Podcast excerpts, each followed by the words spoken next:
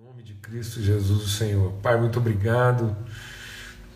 Pai bendito, Deus amoroso, nosso Deus, nosso Pai, obrigado pelo tempo de comunhão, pelo tempo de família, de edificação, tempo em que o Senhor libera, Senhor, a tua palavra e pela revelação, pela instrução do teu Espírito Santo em nós, em comunhão uns com os outros e contigo. Nossos olhos vão sendo iluminados nosso entendimento vai sendo transformado. É isso que nós buscamos, é isso que nós queremos, ó Pai, te conhecer e conhecer aquilo que é a eternidade dos teus propósitos para com a nossa vida, Senhor. Nós buscamos mesmo discernir e viver, Senhor, sermos conduzidos de acordo com aquilo que é o desígnio, o destino estabelecido pelo Senhor para cada um de nós. E nós queremos nos submeter a isso, que nós sejamos guardados do mal, guardados, ó Deus, da rebeldia, da ignorância. Em nome de Cristo Jesus, o Senhor, pelo sangue do Cordeiro, a bênção do Senhor seja sobre todos, nosso entendimento mesmo iluminado. No nome de Cristo Jesus. Amém. Amém e amém. Graças a Deus, a gente vai suspender temporariamente aqui nossos comentários. E a gente está fazendo uma leitura aqui, né, reflexiva, a gente está meditando nesse texto aqui de Lucas 15, é uma leitura pausada, né? É uma leitura assim de idas e vindas. Quanto mais a gente vai lendo, meditando, mais a gente vai discernindo, aprendendo ganhando profundidade de compreensão. Então, lembrando sempre que quando Jesus conta uma história, ele, ele não conta essa história no seu sentido muitas vezes mais, é, mais direto. Né? Ele usa, por isso que é uma parábola. Então, isso, isso, isso produz uma reflexão. Então, a, a, as histórias de Jesus elas têm caráter pedagógico, né? E não metodológico. E às vezes a gente ouve uma parábola de Jesus e não medita nela o suficiente para discernir tudo aquilo que está implicado. E a gente vai se contentando né, com algumas interpretações mais diretas. Então, e é bom a gente ir cada vez mais aprofundando nessa reflexão, porque quando Jesus conta uma parábola, os elementos da parábola são, são plenos, né? plenos de significado. Então nós podemos mergulhar no discernimento, no entendimento dessa parábola, a exaustão mesmo. Não precisamos ter, né, ter medo de ir mergulhando, voltando, conversando, falando sobre isso, porque quanto mais a gente vai, vai é, meditando sobre isso, mais profundidade a gente vai ganhando no entendimento, amém, amados? Em nome de Cristo Jesus. Então, esse homem tinha dois filhos. Isso. É... E quando você vai ouvindo a respeito desses dois filhos, você percebe que eles têm formas bem distintas de encarar a vida. É, esse exemplo de um pai que tinha dois filhos, ele é muito recorrente na palavra de Deus, né? Então, o Adão teve dois filhos, Caim e Abel. O Abraão teve dois filhos, Ismael e Isaac. Né? O Lázaro tinha duas irmãs. Né? Então, é... então, o Isaac teve dois filhos, o Esaú e Jacó. Então esse exemplo ele é recorrente, ele é e ele é bem recorrente naquilo que é a ideia do mais velho e do mais novo. Né? Então você vê que é um ensino repetitivo. Quem chega primeiro, quem se acha no direito, né? Quem é, às vezes acha que trabalha mais. Isso é, é no sentido pleno, porque por exemplo Ai, vontade de espirrar. Mas eu vou segurar aqui. Isso é no sentido pleno. Porque, por exemplo, enquanto Isaac tinha dois filhos, o Esaú e Jacó, o Jacó teve 12, né? Então, e permanece a, a, a, mesma tensão, né? Os mais velhos com dificuldade com o mais novo. Então a palavra de Deus diz: o mais novo vem para forçar o mais velho a ir para um lugar onde ele não quer. Jesus, quando vai se despedir, lá logo após a ressurreição, ele tem um diálogo com dois discípulos, o Pedro e o João, ele está ali. Então, é, é, isso, depois a palavra de Deus diz assim: onde estiverem dois ou três em comunhão. Aí tá vendo? Esse dois ou três em comunhão não é a comunhão dos iguais, ela não é equalitária, ela não é uma, uma relação de igualdades, não. É um esforço permanente de superação das diferenças. Quando ele fala que o pai tinha dois filhos, isso já é para a gente entender que, mesmo o pai sendo nosso, sendo o mesmo pai para os dois filhos, a tensão relacional ela não vai ser amenizada, ela não vai ser arrefecida. E aí Jesus é o primeiro de muitos irmãos, ele vem nos dar exemplo. Então Jesus, sendo o mais velho e o unigênito, que se tornou primeiro de muitos irmãos, ele vai através dessa parábola também aqui nos mostrar como é que a gente pode administrar e ser bem sucedido em relações assim tão tensas, tão desafiadoras. Amém? E aí você tem que olhar para o coração do pai. Então, quem é o verdadeiro filho? Não é o mais velho nem o mais novo. Não é quem chegou primeiro, nem quem sabe mais, nem quem sabe menos. Quem é o verdadeiro filho? Não é o que fez a coisa certa, nem quem fez a coisa errada. Quem é o verdadeiro filho? É aquele que conhece o coração do pai.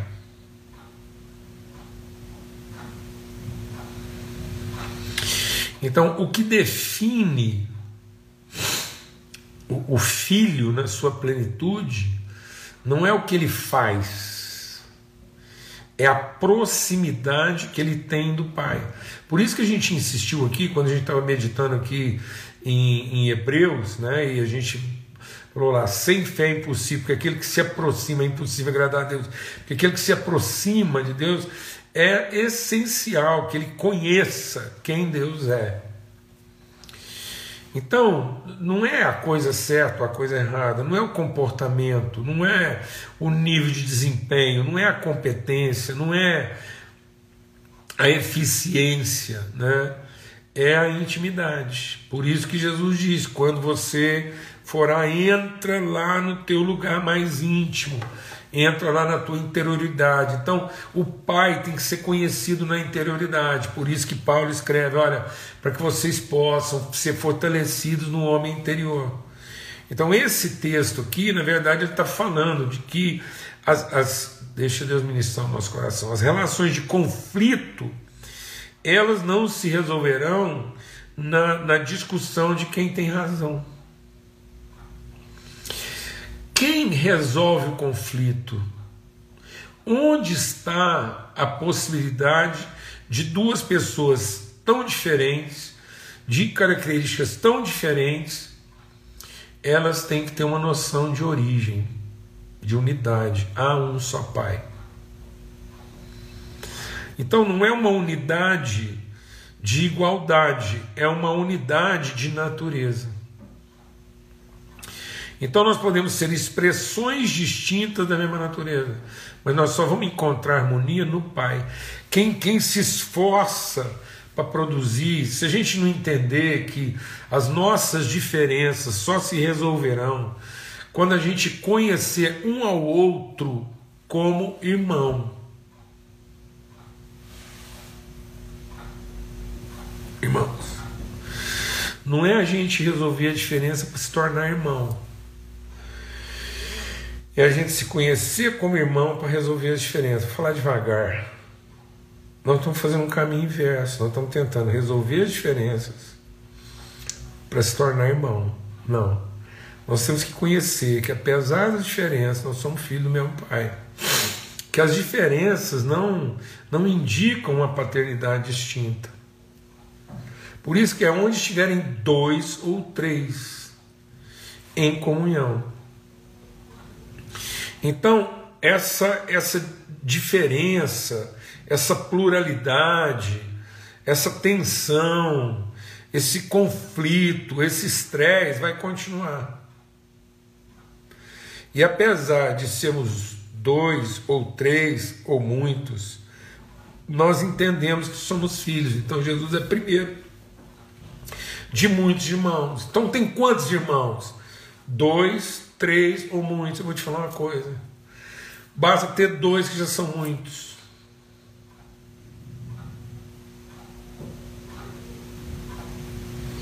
basta serem dois, que são muitos. Então, esse texto não precisava falar assim, ah, um pai tinha muitos filhos. Não, basta ter dois. Basta ter dois e essa encrenca aqui, ó. esse estresse, essa tensão, esse embate. Às vezes ele está achando que com menos gente vai ser mais tranquilo. Não vai, não, mano. Basta ter dois. Por isso que, ao mesmo tempo que basta ter dois para ter conflito, basta ter dois em comunhão para que a vontade do Pai seja revelada, manifesta e realizada. Por isso que só pela boca de duas ou três testemunhas, que é a coisa mais impossível são dois seres humanos se entenderem por conta própria, a não ser que eles entendam que eles são filhos do mesmo Pai, eles são irmãos. Amém. Você vê, bastava ter dois. E aí, o, mesmo problema que acometia dois, acometeu todos. Então, quantos filhos o Adão tinha? Dois. Quantos filhos Abraão tinha? Dois. Quantos filhos o Isaac tinha? Dois. Quantas irmãs o Lázaro tinha? Duas. Criada junto ali, coisa pouca. Então, entendeu? Quantos tinha no jardim? Dois. Um homem e a mulher. Então, não adianta. Por isso que é, é, é melhor serem dois do que um. Porque esse esforço de superação, esse esforço pela relação. Então vamos entender uma coisa: o pai que tinha um filho, né, ele na sua vontade, resolveu ter muitos. Para ter muitos, ele teve dois. E de dois, ele está mostrando aqui o que é a dificuldade. Então, Cristo vem para reconciliar isso. E a única forma de reconciliar isso é conhecendo o coração do Pai. Por isso que Jesus diz: Eu vi o Pai, eu só faço aquilo que eu vi meu Pai fazer. Então é esse coração do Pai que tem que dominar a nossa vida. É assim que vamos adotar nossos irmãos, é assim que a gente vai. Então não adianta. Esse, esses dois aqui, eles estavam tentando resolver problemas e não se percebiam irmãos, mas se eles se percebessem irmãos, eles teriam enfrentado melhor os problemas. E às vezes, na hora de evangelizar, a gente está fazendo desse jeito a gente está querendo eliminar as diferenças para depois dizer que é irmão, sendo que a gente tinha que entender que é irmão para a gente poder encarar as diferenças. Glória a Deus. O pai tinha dois filhos, e aí nós somos ministros da reconciliação. E aí a gente foi compartilhando sobre isso, né? Sobre o fato de que então eles foram lá e reivindicaram seus direitos. Então eles foram lá e. É, o, o, o, mais novo pediu e foi lá gastar absolutamente. A gente compartilhou sobre isso. Depois, ontem, foi muito importante a gente entender, né? Uma vez que nós somos filhos, o que, que nós queremos como herança? Nós queremos a família ou queremos o patrimônio? Nós queremos os, os bens, as bênçãos ou nós queremos relação?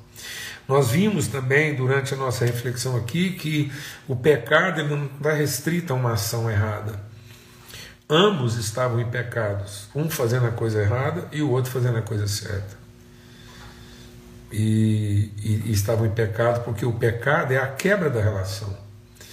Nós temos que parar de pensar. Por isso que Jesus diz assim: ó, quando trouxer a prostituta pega em flagrante. Jesus diz assim: tá bom, então quem não cometeu pecado, atire a primeira pedra. Então, Sim, é injusto. Do jeito que nós estamos tratando as coisas, é injusto. É injusto. A gente quer, às vezes, assim, é, é, a gente quer partir de um pressuposto assim para tratar as pessoas, a gente quer definir né, as pessoas a partir daquilo que evidentemente são seus erros, seus equívocos. Mas quando João Batista viu Jesus, ele disse algo que tem que entrar no nosso coração. João Batista viu Jesus e diz: Eis o Cordeiro de Deus que tira o pecado do mundo. E a palavra de Deus diz que em Cristo, quando ele derramou seu sangue, todos os pecados foram perdoados. Por isso que Paulo escreve dizendo, irmãos, somos ministros da reconciliação, a ninguém mais conhecemos segundo a carne. Ora, se nós não conhecemos a ninguém mais segundo a carne, nós conhecemos então as pessoas a partir do que? A partir daquilo que o Pai fez por elas. Deus amou de tal maneira quem? O mundo. Deus não amou só um segmento, Deus amou o mundo e deu seu filho em favor dessas pessoas. É assim que nós temos que ver. Quem vai resolver os que serão salvos ou não serão, isso não é, isso não é uma competência nossa. Nós temos que entender a ação do Pai em relação a todos os filhos. Então eu não tenho que saber quem está se comportando como irmão, eu tenho que saber se eu estou me comportando como irmão. Vou repetir devagar. Presta atenção no que a gente vai falar aqui agora e compartilhar. Eu não tenho que definir se a outra. Ah, mas o outro não é irmão. Por que, que ele não é irmão? Ah, porque ele está fazendo isso de errado e tal, ele é pecador. Pá. Tá bom, mas a questão não é a nossa capacidade de definir quem é irmão. A nossa responsabilidade é definir se nós, no que depender de nós, nós estamos agindo como verdadeiros irmãos.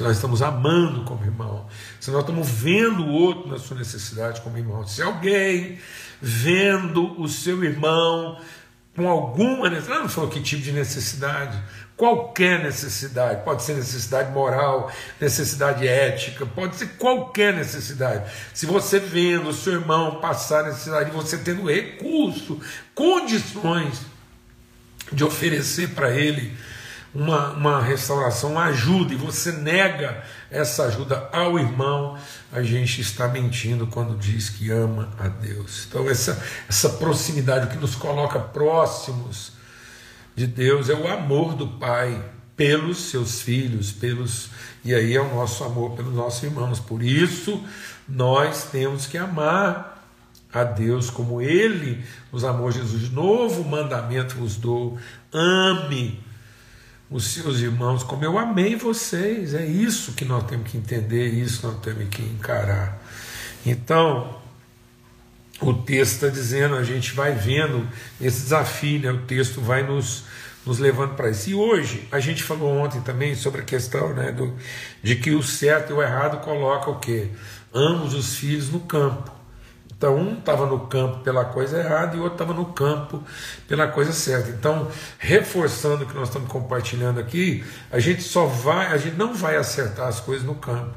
A partir da ideia de campo, de serviço, então o campo representa o que? O campo representa as necessidades, os desejos, os prazeres, a satisfação, os interesses as cobiças, isso é o campo. A gente vai lá para o campo para quê? O campo estava lá, uma necessidade.